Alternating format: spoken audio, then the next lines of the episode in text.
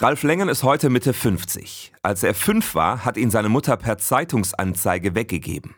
Das Gefühl, nicht gewollt zu sein, hat ihn sein ganzes Leben lang begleitet. Konnte er seiner Mutter vergeben? Ja, das konnte ich, ohne dass ich übrigens zu ihr hingegangen wäre und habe gesagt, hier, ich habe dir vergeben. Das ist ja ein innerer Prozess und ist auch ein wichtiger Prozess.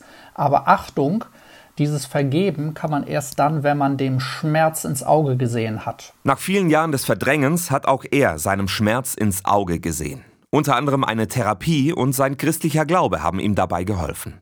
Heute hat er wieder Kontakt zu seiner Mutter und auch zu seinen leiblichen Geschwistern. Der Kontakt ist wichtig, aber zugleich bin ich immer noch so ein bisschen vorsichtig, wie ein gebranntes Kind.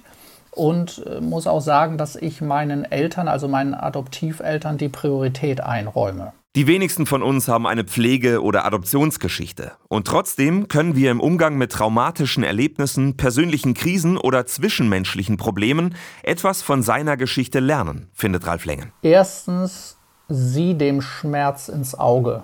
Red dir nicht ein, ach, das macht nichts, das ist nicht wichtig. Zweitens, hole dir professionelle Hilfe. Drittens, nimm Kontakt auf zu Menschen, die Ähnliches wie du erlebt haben.